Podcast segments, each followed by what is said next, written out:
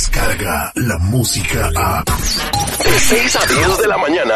Escuchas al aire con el terrible. Estamos en vivo y en directo con Dunia Elvir de las áreas de reacciones de Telemundo, preparando toda la información que verás en el transcurso del día. Muy buenos días, Dunia Elvir, feliz lunes. Feliz lunes, muy buenos días, un placer saludarte a ti y a todo tu auditorio. Eh, primeramente me gustaría eh, comenzar, Dunia, con una noticia pues que es positiva ya que pues esas redadas de las cuales tanto alardeaba el presidente Donald Trump pues fueron operativos normales de los que ocurren y, suceden todos los días. Eso en palabras de mismas personas y funcionarios de ahí que dijeron, ni tenemos más elementos, todo está normal y seguimos trabajando como lo estamos haciendo día a día y pues no se reportaron al menos eh, pues esas redadas masivas que se estaban eh, presumiendo, Dunia. Así es, así es. Y de hecho, algunas de las imágenes que se dieron a conocer y que publicaron organizaciones no lucrativas son imágenes de redadas o operativos, como dicen ellos, que se llevan a cabo y que han estado sucediendo constantemente.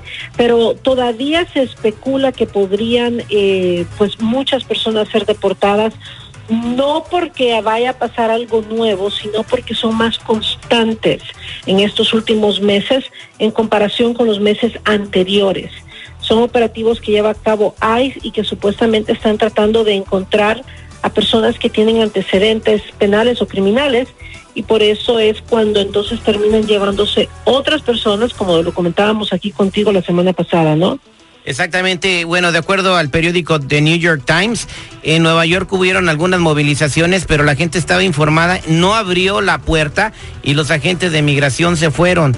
Entonces, eh, la información que se está dando en los medios de comunicación está sirviendo para que muchas personas, pues por lo menos, puedan permanecer algunos meses o años más en el país. Algo similar sucedió también en Florida. Fíjate que fueron varias ah, cámaras las que captaron el momento en que llegaron agentes de ICE a una comunidad agrícola. Y afortunadamente también ahí las personas que, que pudieron presenciar esto lograron ver cómo llegaron los automóviles, tocaron puertas, buscaron, caminaron algunas calles y finalmente se fueron y se fueron sin, sin detenidos también.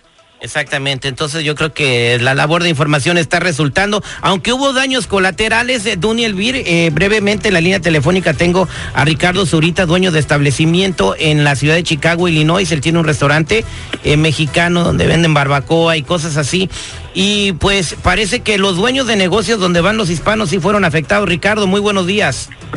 Buenos días, Terry, ¿cómo estás? Sí, mira, desgraciadamente eh, las noticias han creado todo un pánico entre la comunidad.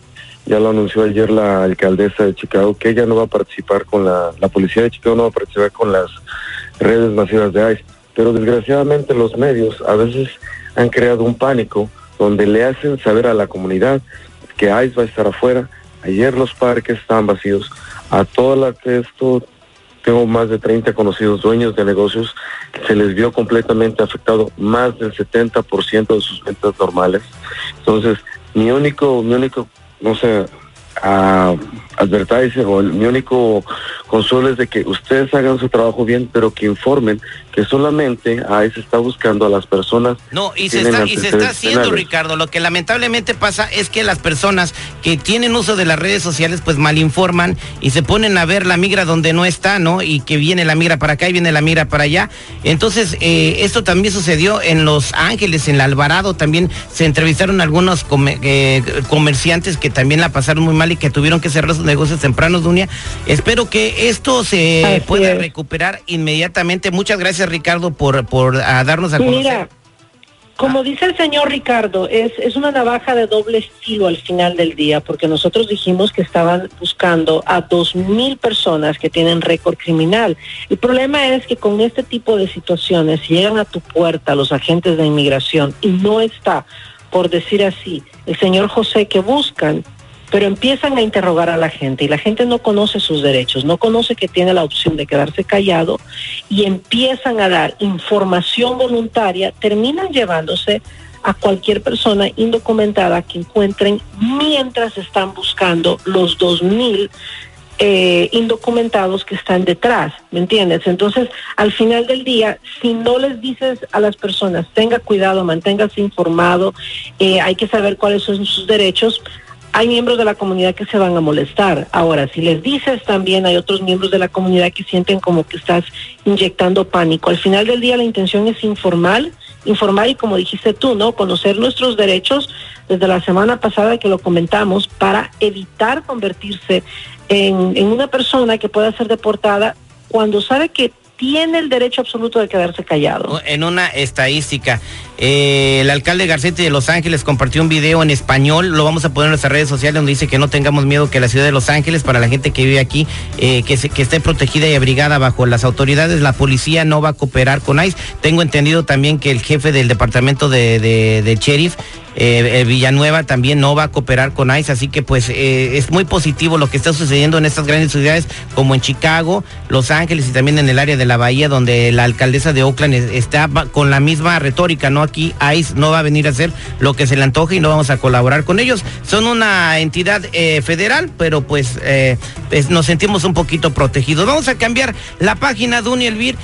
¿Se pasó de tueste o no el, el, presidente de los Estados Unidos, Donald Trump, al decirle a legisladoras del Partido Demócrata que se regresen a sus países? Yo creo que el señor no lee la historia o no sabe cómo funciona el gobierno. Mira, estás hablando del Twitter más reciente donde él escribió, dice, es muy interesante ver a los a las congresistas demócratas progresivas que vienen de países donde sus gobiernos están en un caos total, dice, lo peor, lo más corrupto, inepto, y donde también se ha visto los peores gobiernos en el país. Ahora les digo que, bueno, si quieren ayudar, ¿por qué no se regresan a su país?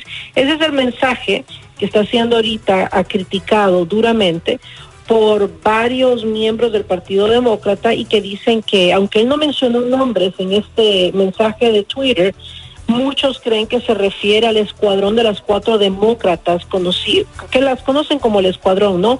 Alexandria Ocasia Cortés, que a pesar de que nació en Nueva York, sus padres son puertorriqueños, también a, tres personas más, una que nació en Cincinnati y una que es de padres palestinos, y la cuarta de Somalia, y se convirtió luego en ciudadana estadounidense. Y estas son las cuatro personas que dicen sus críticos que él está atacando directamente. Así que es una, eh, es una polémica, ¿no? Ante este tipo de mensajes y también las reacciones, como tú sabes, no se hacen esperar en ese Y le exigen disculpas y ah, precisamente hace unos minutos el presidente Trump tuiteó lo siguiente, lo voy a traducir al español.